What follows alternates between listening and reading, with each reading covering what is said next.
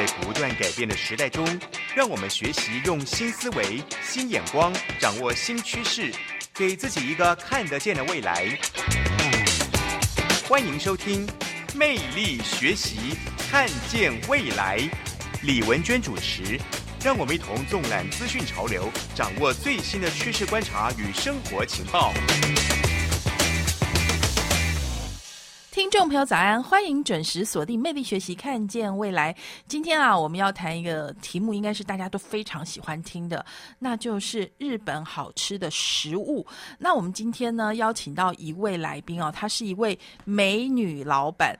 而且呢，他这个老板的名字已经很特别，叫做和牛老板。我们欢迎和牛老板的社长 Peggy，Peggy 早安，大家早安，文娟早安。呃，Peggy，其实呃，你跟日本的关系很密切，对不对？是，是非常密切。呃，可以先自我介绍一下吗？啊，好，嗯，大家好，我是 Peggy。那我从小在日本长大，然后呢，我在台湾呢念完专科之后呢，进入了日本商社。从此呢，我就开始了贸易的工作。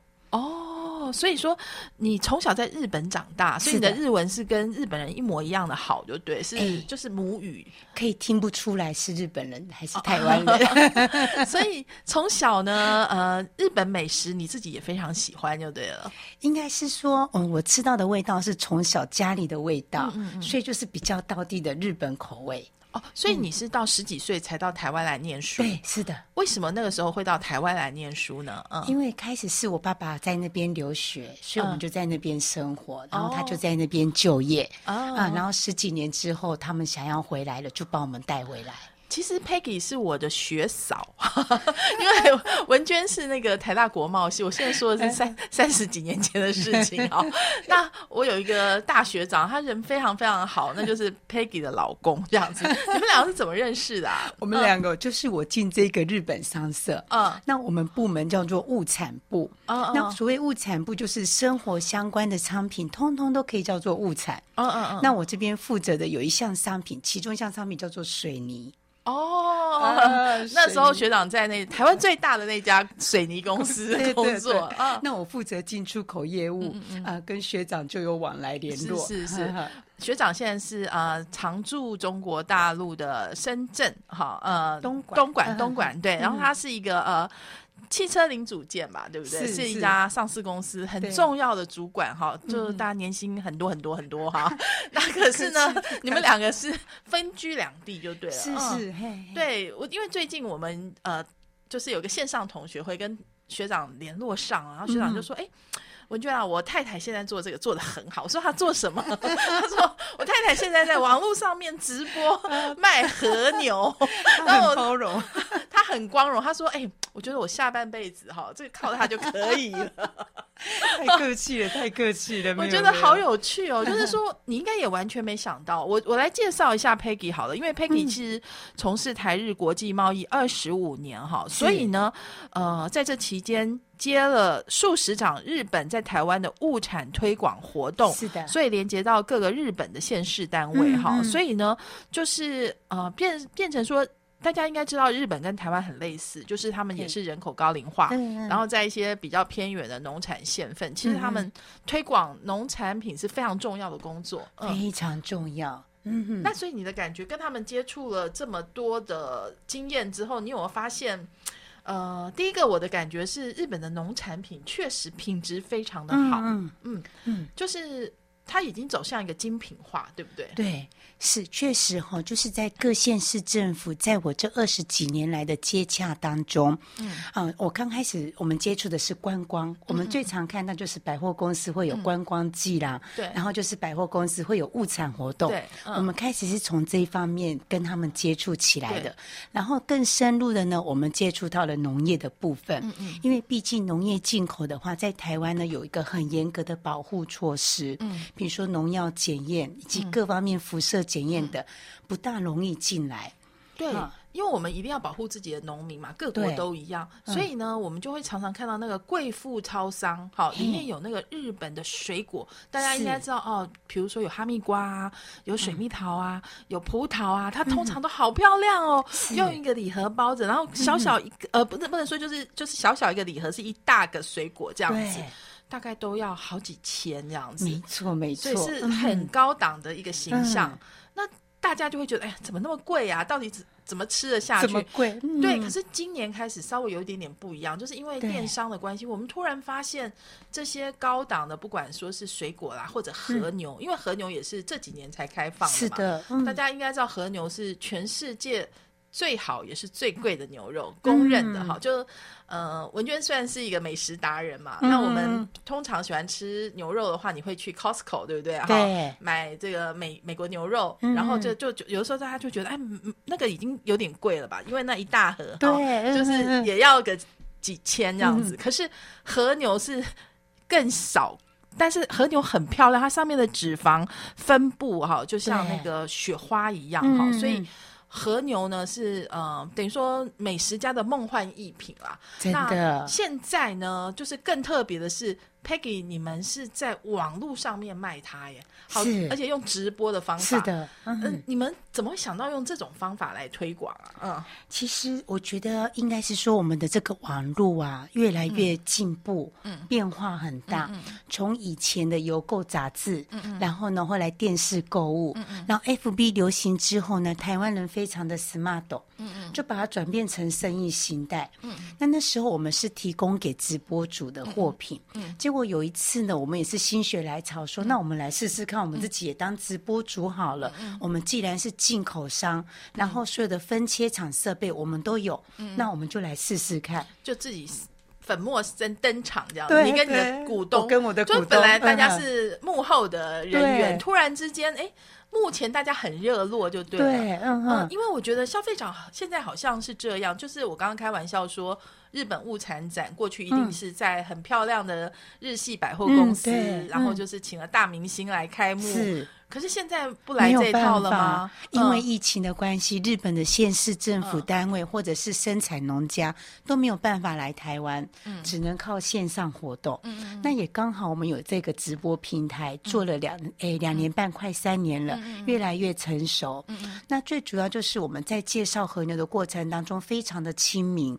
我们不是这样子天花乱坠，把和牛讲的超级梦幻，或是超级的昂贵，我们就非常的实。实在在告诉传达给客人，这个部位要怎么料理，这个部位比较有适合什么样子的年龄层的人。如果牙口不好或是年纪大的长辈，适合怎么样子做？那这样子慢慢的跟客户呢累积的一种。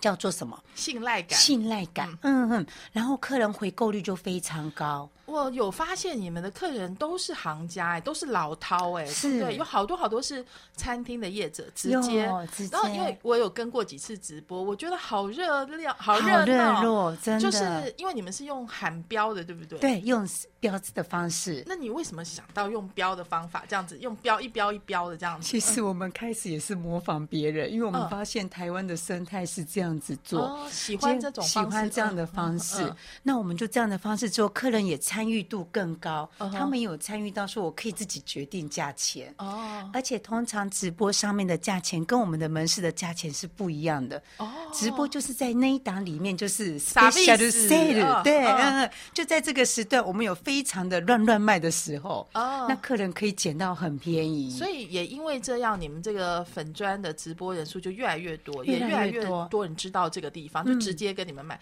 可是说在和牛还是一个奢侈品啦，应该这样，你让听众朋友知道一下有多贵，好不好？嗯，好。如果说以 Costco 来讲的话，可能一公斤的美牛的菲力大概应该是可以落在三千块至四千块之间一公斤，那和牛就是它的两倍。是，那为什么和牛这么贵？因为我们知道 Peggy 很好玩哦。你们成立这家公司呢，呃，还有做一个跟着和牛老板去旅行。所以如果不是疫情的话，你应该会带着这些饕客跑去日本。就是边看这些农畜产品的产地，然后边吃美食。没错，这是我们的另一个产业，另一个事业单位。所以，形容一下你知道的和牛有多么的娇贵。我可以说哈，这个是目前我看过所有里面我吃到的肉类里面是最安全。最放心的一个肉品来源。他们从出生的时候呢，每一头牛都会给他一个身份字号。哦，他有身份证就对他们有一个叫做子牛登录号码，叫做哦身份字号。是这个号码会跟着他一辈子。是嗯好，然后从子牛出生到八个月之间呢，他们所吃的饲料都是有被记录起来的。他吃什么不能乱乱吃，不能乱乱吃就跟婴儿的副食品都对，而且还登记起来。你家小孩吃，可能你都没有把嗯它每吃一餐登记什么，你没有做这件事嘛？但是和牛有做，有，嗯，然后八个月到二十八个月之间呢，又分两个阶段，嗯，好，不给给予不同的一些谷物、饲料等等，哦而且我觉得和牛好像很讲究那个雪花脂肪的分布非。常，嗯因为有人就开玩笑说和牛哈，这买的这么贵，大家知道 Costco 那个很多人都已经觉得很贵了。你买这么贵，可是你回去不会料理，你就浪费死了。尤其那个脂肪就是雪花霜降哈，嗯到底怎么吃才好吃呢？我们休息一下，回来再请 Peggy 教我们哦。嗯，嗨。欢迎回来，魅力学习，看见未来。今天我们专访一位美女社长哈，她是和牛老板。大家好，美女 Peggy。Peggy 刚刚在聊哈，就是说，哎，请问这个和牛很贵耶，它比这个 Costco 这个最顶级的美牛哈，那个最顶级的部位还要再乘以二，就是顶级和牛的价格。它凭什么这么贵？我们刚刚聊聊到说，它有身份证，然后呢，小时候的和牛吃什么，每一餐哦都要记录。是没错。听说还要听音乐，还要按摩，是不是？没错，嗯依产地的不同，农家的不同，他们所要求给的饲料也会不一样。嗯嗯嗯那这个饲料呢，有登记之后呢，到时候在拍卖场嗯可以增加它的价钱。哦，所以它为什么这么贵？因为他们吃的东西饲料加总起来那个成本就很惊人了，嗯所以它吃的东西跟一般其他的牛是不一样的不一样的哪哪些饲料？可以举例来说？那一嗯，般的饲料大概都可以猜想得到，就是一般牛的饲料。最不一样就是吃，他们是吃稻草。哦，嗯，日本的米很好吃，对不对对，哦，我们的牛吼很多产地，譬如说像岩手地区的啦，嗯。仙台地区的，嗯。还有九州的大分地区，都是吃稻草的。哈。和牛吃稻草，所以它的肉会有一种淡淡的稻香嘛。嗯，而且每一个产地，以我们现在的公司来讲，从北海道到石垣岛这边，我们进了十六个产地品牌的牛。哦是。每一个牛在煎下去的那个瞬间，飘出来的香气都不一哇，样。好像红酒一样哎、对不对？真的就是像不一样每个酒庄、每个农场主人有自己的风土，有自己的记忆，对。所以说它这个出来的物产，它的风味是不一样的。嗯所以我们说风土风土的原因在这里，就是在这里。哇，嗯所以说。呃，你真的是和牛达人哦，那啊你自己来分析一下好吧？因为文娟也去过日本，我也算算是小小的嗯美食爱好者啦。嗯嗯嗯那我们去日本吃和牛，我记得呃去 Okinawa 吃嗯烧肉，我印象好深刻哦。就是一般来讲，如果我们吃到很好吃的牛排，你就说啊，这个肉叫入口即化，哈、那个就是有这个油脂在你的舌头里面蹦开这样子的感觉，对就已经很棒了。可是我到 Okinawa 吃那个烧肉，真正的点了和牛后才。真的完全愣住了，原来可以如此的鲜美。所以你自己呢？你你吃真的进入了这个行业之后，你觉得和牛，呃，有没有一些形容词给我们的听众朋友了解一下啊？凭什么那么贵啦？大家都觉得比比黄金还要贵了耶！大家都觉得得说是入口即化，入口即化，嗯没有错，因为它入口即化厉害，就是在它的纹路的部分，嗯可以看到红白相间细致的纹路，那个叫做 marble。好对大理大理石纹啊，厉害就在这里。但相对的，因为它这个 marble 很厉害，我们到嘴巴里面，因为熔点很低，对，它这个熔点和牛油的熔点大概在三十度到三十八度之间，就是我们人体的体温，呃体温对就融嗯。化了，嗯。所以让你感觉肉非常的好吞进去，，对，哈，然后也不会觉得很腻。就是和牛厉害的地方，就是你刚刚说它的风土，比如说它吃稻草，它有一种清香的味道，然后入口即化。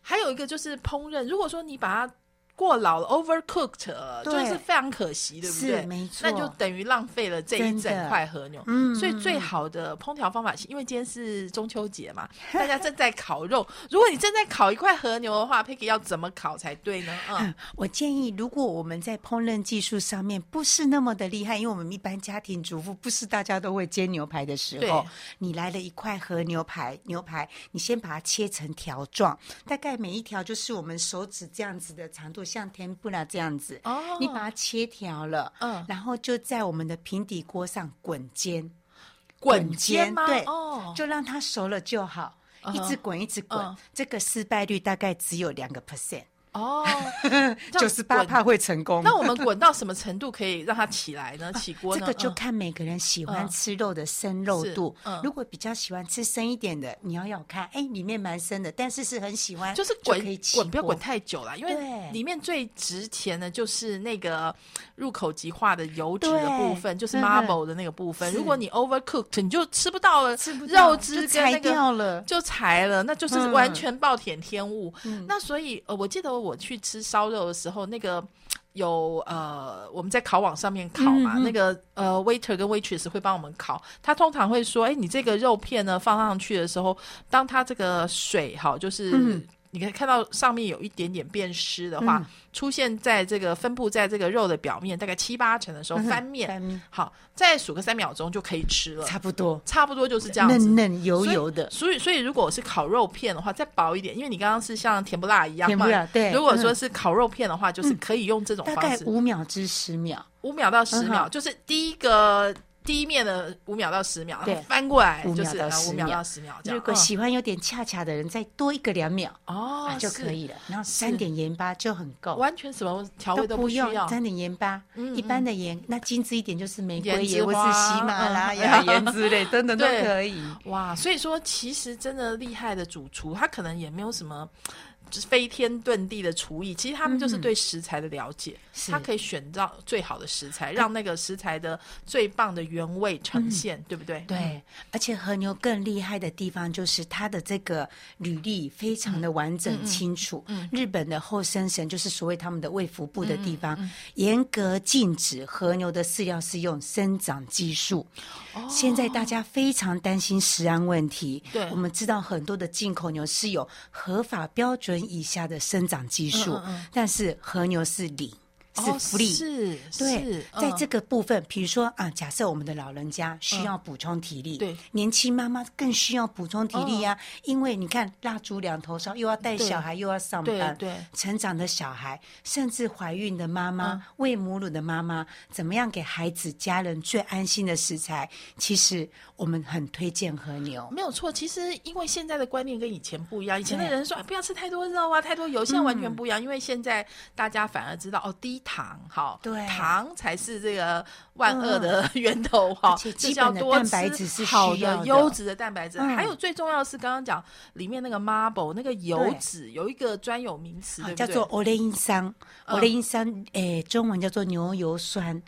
那日本这个牛油酸其实根据很多的学术单位有去做研究报告，嗯它就是相当等同于我们的橄榄油。哦，以及洛梨里面的油酸，是哈，哦所以这个是可以帮助心血管的血管畅通。错了，大家都以为以前我们都以为吃对。红肉不可以呀、这个就是塞血管啊。哎、不是哎、如果是和牛的话，对。会让你畅通这样子是哦。哦。像以我们那个松板牛哦，全世界之有名的和牛之王松板牛，它的欧雷因酸非常的高，嗯哦，所以它的熔点更低，是。所以入口更容易融化。哇，这是这样现在是不是大家又有一个借口可以吃和牛了？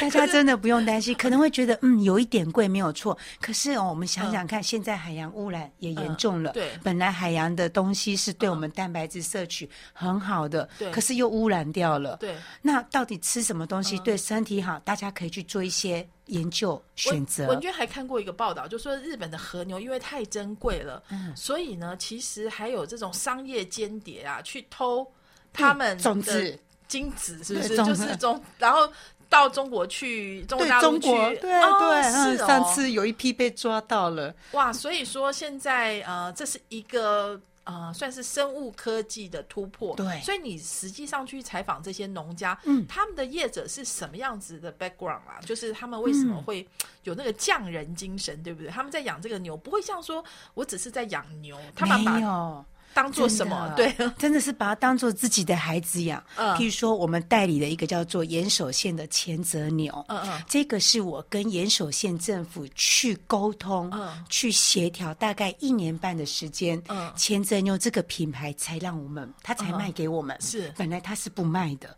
哦好，然后前泽牛这个和牛呢，它在呃变成前泽，它有认定三个工厂，岩手线很长哦，嗯只认定三个农家是可以做前泽牛的。就是你不是随随便便就可以有这个品对牌，我嗯要政府认证才可以，所以有一些标准你要能够完成。对，但我们要休息啊！听段音乐回来之后，我觉得听众朋友跟文娟一定都有一样的疑问：这么贵的牛，我吃不下去，哎，觉得好浪费哦。嗯那有没有什么入门款，就是啊比较平价的？哎、我们至少 知道吧，或者我至少吃到，说我我我 我总不会吃米不知米价这样子哈、到底我要怎么吃和牛，知道和牛价格，怎么挑，还有有没有入门款啊？我们休息一下，回来继续跟 Peggy 聊哦。嗨。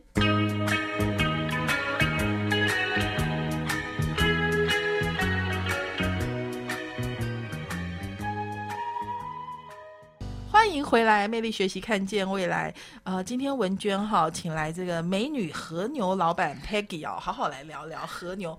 刚刚讲说和牛虽然好吃，但是好贵哦。其实 Peggy，你知道我有一次跟着一群老饕去京都吃那个、就是米其林追星星的团，其中有一家店呢，它就叫做是从头到尾都是用和牛做的 setdo，、你知道这种吗？哦就是所有的菜，就是从前菜一直到、呃最后甜点不是啦，但是那个老板就是那种匠人精神。嗯那可是我就觉得很好奇说你们对一只和牛的理解的话，有没有诶？比较便宜的，我们一般人可以能够接受的这样子的东西，可以、可以进入手啊。嗯，确实，在餐厅里面吃起来一克都是好多钱，好多钱。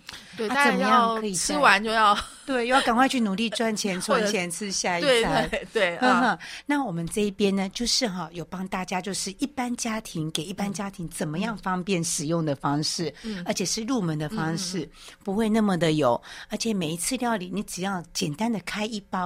退冻也不用退冻，像台湾的这样的室温，哦马上就可以上锅煎。所以现在也有这种评价。平价版的牛的部位是怎样？就是哪些是它评价是在哪里？贵的最最贵在哪里？这样，嗯，应该说是我们应该是说，不是说平价，而是说我们进口的量非常的大，所以摊起来的话呢，譬如说在我们的大腿部位肉，就是所谓的 rump 这个部位肉，是非常适合大家吃的。哦，是，嗯因为在美牛呢平均下来就跟美牛的价格差不多了嘛，嗯。哎，就差不多了，啊，就就是大家跟一公斤想象，就是去对一公 Costco 斤买嗯牛肉那种感觉，这样子的价格你你就可以尝一尝。然后我觉得，不管大家是不是，哎，我把食物预算抓这么高，但是你起码要当做一个知识来研究嘛。对嗯你可以知道，哎，美牛什么味道，和牛什么味道，台湾牛肉什么味道，嗯那你们才会知道说，哎，我在吃什么哈，对我的这个美食的知识的理解，这是文娟自己的心得哈。那尤其 Peggy 刚刚讲说，哎，每一个地方的和牛你都尝过，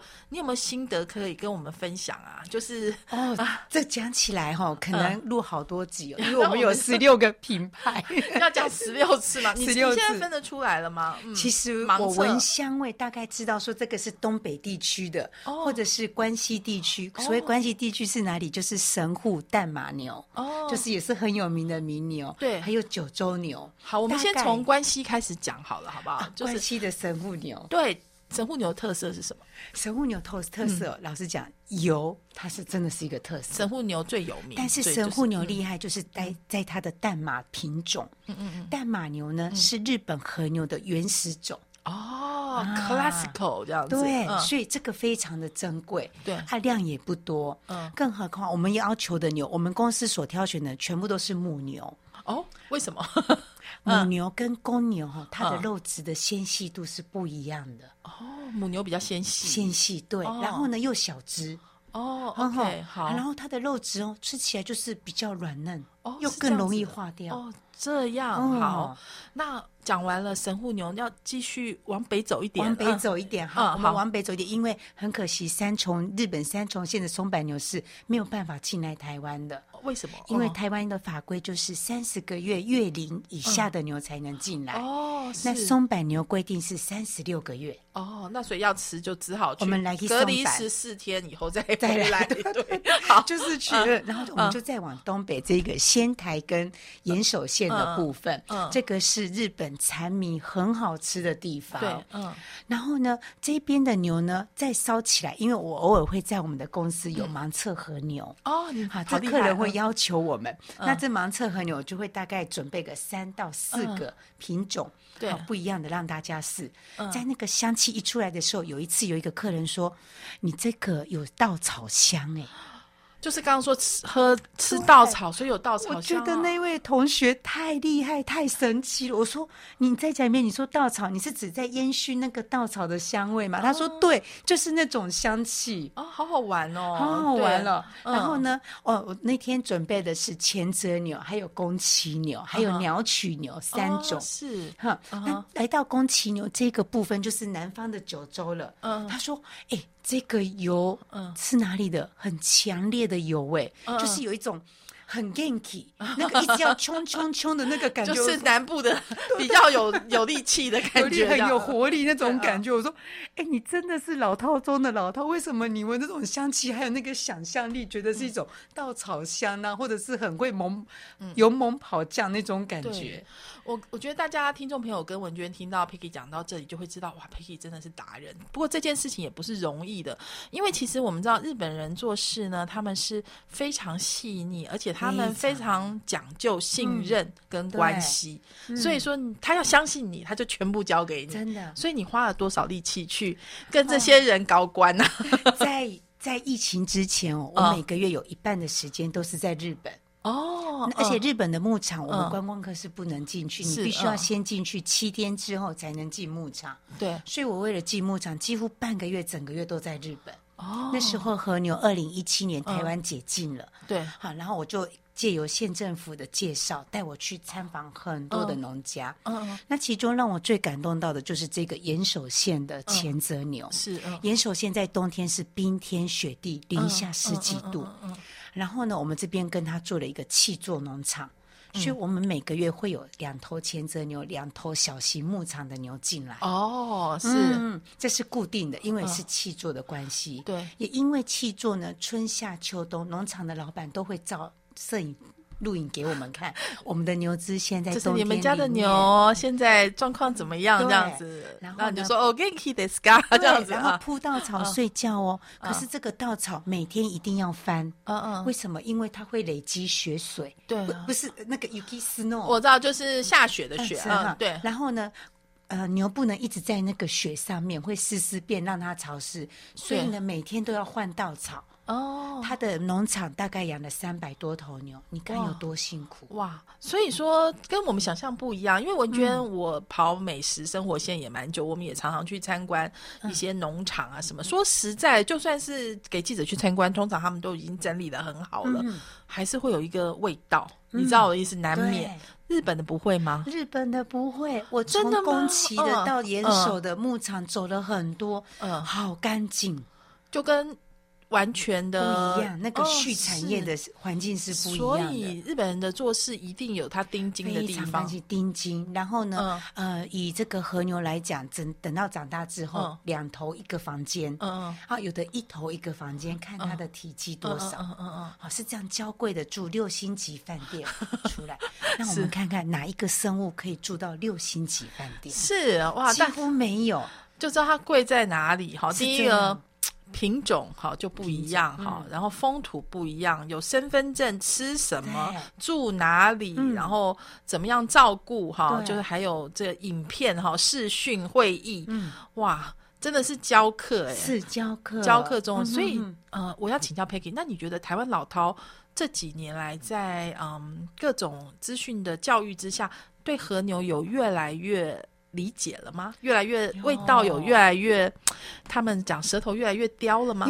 台湾人本身就是美食家，每个人都是美食家。是，哈、不管有没有解禁之前，去日本就很会吃和牛。嗯现在解禁之后，就在我们的粉丝里面，每一个都是精品级的老饕。真的吗？所以你们这个社群大家交流起来，就是我觉得应该不输给日本本地的，不输嗯的，嗯啊，比如说呃，怎么样烤的方式，它的烤炉是准备什么样的，甚至呢，比如说中南部的人房子比较大一点，都是一楼独栋的，嗯还买七轮，七轮就是炭火烧烤。哦，我说这个不都是那个烧肉店才有的设备？为什么居家也有这样的设备？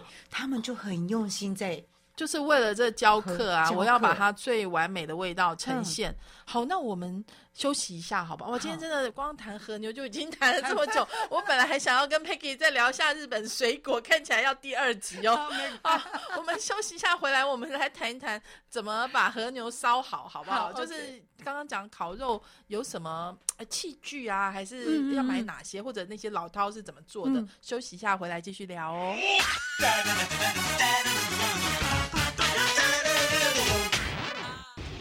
来，魅力学习，看见未来。今天呢，我们约访到美丽的和牛老板 Peggy。Peggy 从事台日国际贸易二十五年哈，现在呢最主要是来做日本物产的推广活动。但是当然和牛是重中之重。我们刚刚讲到，台湾其实有非常多的老饕很会吃和很牛会，吃。所以他们用什么方法？你刚刚讲说他们跟那个大碗烧肉店一样的配备就对了，买那嗯。个七轮在家里的院子里面、哦。炭火烤，炭火备长炭备长炭，然后还哇会研究炭，可能嗯买日本的备长炭。哦，那所以烧就是他们做出来就完全就是跟烧肉店，就我那时候我说我去 Okinawa 吃惊为天人，那个味道是一样真的，嗯嗯嗯。我回去赶快烤烤看，确实 我把心得再分享给大家。做出来嗯的烤肉嗯香气会不一样，是。嗯，那个火候也不一样，而且一定要完准精准啊，就是不能够超过一秒钟，因为那个嫩度就不一样了。真的。嗯，那另外呢，还有什么方法吗？就是说，我们嗯就是家里最简单就是平底锅，就平底锅就在火炉上面嗯。但是呢，煎的时候一定要让锅子很热，哎，现在应该有精确有温度，对不对？像什么 IH 炉啊、那些可以到嗯对，度的几度？可是你们有没有一个 SOP 的一个数据出来，跟大家说几度几秒之类的？我们这方面好像没有做那么多研究，但是都是凭感觉手上的那个温度，嗯就凭经验感觉，哎，这个温度是 OK 的。嗯嗯嗯那最重要是那个锅子热到说我们肉下去有切的这一声哦就对了，那个声音就对就要这一声这对。对对，所以那哦。可能要多烧多考，就会有那个经验累积出来。对我其实有那个老刀老套的企业家朋友，他自己家里真的就弄一个像那种铁板烧的那种铁板，你知道，他们也有做和牛啊跟龙虾这样子，自己当招待嗯招待所。但是我觉得一般的消费者应该是没有办法在家里有这东西。嗯可是刚刚 Peggy 说，你第一个你可以准备一个平底锅，平底锅。通常就是煎牛排，煎牛排是那种厚的铁锅嘛，对是。好那因为你不粘锅，你会把锅子给煎坏掉。嗯嗯嗯你们通常会建议大家用什么样子的锅子来煎和牛呢？嗯最简单就是刚刚的不粘锅的平底锅，我们嗯一般在煎荷包蛋就可以了。这个是一般的家庭配备。对如果说再深度一点，可以去找比较厚一点的对铁锅，因为那个有保温效果。是嗯如果你煎厚片的时候呢，它的肉的温度传达会更好一点。嗯，好，但是如果说啊，我为了那一块和牛又要去买锅子，是不是很搞刚？对。好，那这个时候我们就用煎蛋的就可以了。因为我发现最近大家很流行，就是像那种电火电火锅，嗯嗯。就是他们上面变成铁板啊、章鱼烧的那一种，好像也蛮方便的。然后大家烤肉也在吃，因为上面也有不粘的涂层，这个也很适合粘，可以可以，就是家用的铁板。，对。嗯。嗯，那像如果用家用铁板电炉的话，会比较建议是切薄片的，嗯嗯，这样比较能够控制这个熟度。对。那另外还有韩式烤肉的那种方法、也可以，对不对？对但是我觉得那个好像是烤三层肉，真的啊不适合的和牛，就可以啊。但是每次看嗯韩剧的时候，那个三层肉一排一排圈上去，对，然后就旁边要生菜跟泡菜跟嗯蒜，嗯然后包起我来吃。倒是没有用那个试过，也许可以试试看。我觉得好像和牛，大家要吃原味会比较觉得，对，一定要吃原味，不要加了一大堆调味料之后，可太可惜惜了真的太可惜了。嗯好，那接下来我们和牛讲了很多，大家呢其实应该也发现，刚刚文娟一开始讲说，其实。Peggy 这边对日本的水果的研究也非常深哦。我们先来讲好不好？葡萄哈，是现在最最近很夯，叫做这个麝香葡，萄，对不对？嗯，对，所以它好贵，好贵哦，好对贵哦可是很好吃哎。麝香葡萄哦，它是就是因为香气很足，对。很，然后呢，它的果实粒粒饱满，对，那咬下去汁又多，所以我知道哦，最厉害、最厉害是一个叫做冈山的地方，有个叫秦王，因为秦那个地方超级有名，就是全日本最出名的对麝香葡萄的地方就是冈山。对，你要不要谈一下你吃呃跟引进这个冈山的这个秦王的心得，好不好？嗯。麝香葡萄里面哦嗯，真的王中之王应该就是冈山秦王。嗯。好，那除了冈哎山大家应该知道麝香葡萄是绿色的绿色的，就是对对，其实我分分享一下，就是说，呃，通常他们紫色、紫黑色的那个，就是像飓风葡萄那个味道哈、嗯那呃，它也是跟麝香混种，对？叫做嗯猫眼。猫眼，嗯然后，那绿色的就是呃秦王这个对，品种。对嗯哼哼然后它那个麝香就是一种香料哈，就是波斯的香料，所以嗯有人说麝香葡萄吃起来有点像荔枝的味道，很甜很甜荔，枝对，很甜，它的甜度高达二十度。是真的我们。通常是吃水果说啊，这个十二三度就已经很厉害，我们二十度进来一批，每次都是秒杀不见二，十度，大家想象太那甜了就是像在像在吃糖。真然后的，它那个呃，这样讲好了，一般我们讲吃台湾的葡萄或者是飓风葡萄，嗯你吃里面会有点水水感觉。。对，可是日本的这个冈山的葡萄，它是 firm 的，就它比较硬，然后，粒粒结实，饱满。对，脆脆的有，嗯所以怎么这怎么会这么这么厉害？你去看产地了这个心得是怎样？他们怎么做到？这也是哈，我觉得他们的农业精神或是公益精神，只要做哪一行就非常的投入。我先让大家知道多少钱。好，那嗯个一小串，好，在七百克左右，贵妇超市卖多少钱？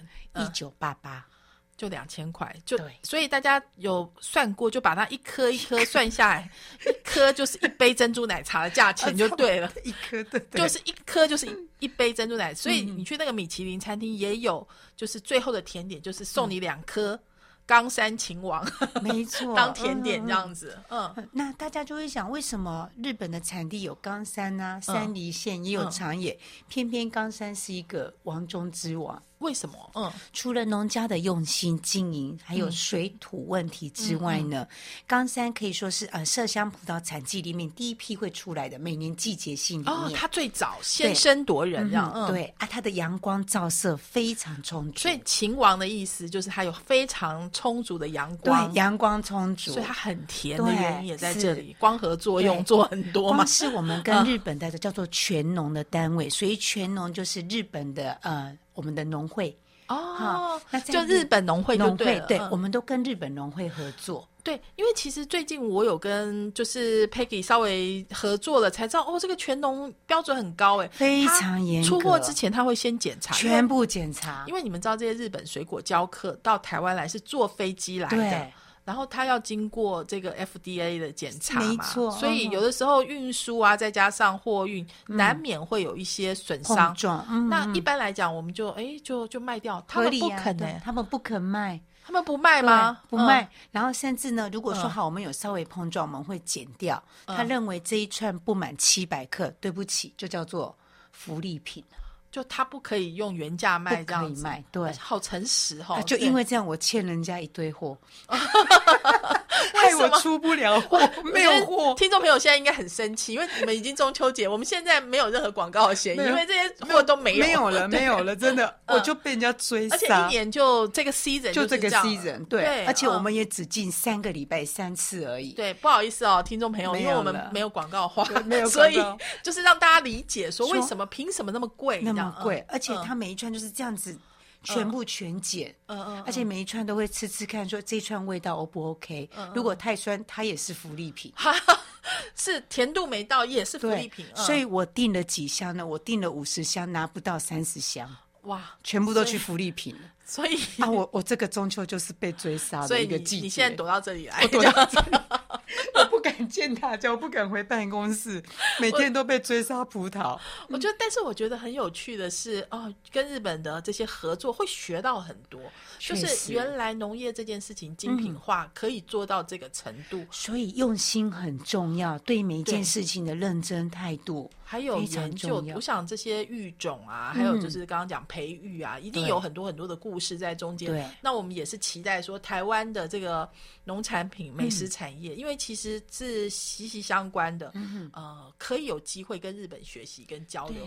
今天时间差不多了，非常谢谢 Peggy，对，已经我们下已经时间到了，可以下次我们再多聊点。OK，OK。朋友如果对这个话题如果想知道什么，也欢迎就是嗯。在我们的 FB 上留言哈、然后我们可以跟 Peggy 继续交流哦。因谢谢为。水果很多，对不对？好多哦接下来是什么葡萄季节之后？啊我们刚也结束了葡萄跟水梨，嗯就是鸟取水梨。嗯接下来年底呢，有一个叫做岩手县的蜜苹果，哦，接下来是蜜蜜苹果了。然后再来就是福冈的干王草莓，哦，草莓，对。然后还有什么酒啊，这些都是啊物产还有很多物产展，接下来会办好几场。都是学问哎、真的很,、很有趣的行业哦。非常谢谢嗯 Peggy 哦，谢谢文娟，也谢谢嗯听众朋友的收听，谢谢大家，我们下嗯。周同一时间空中再会喽，拜拜，拜拜。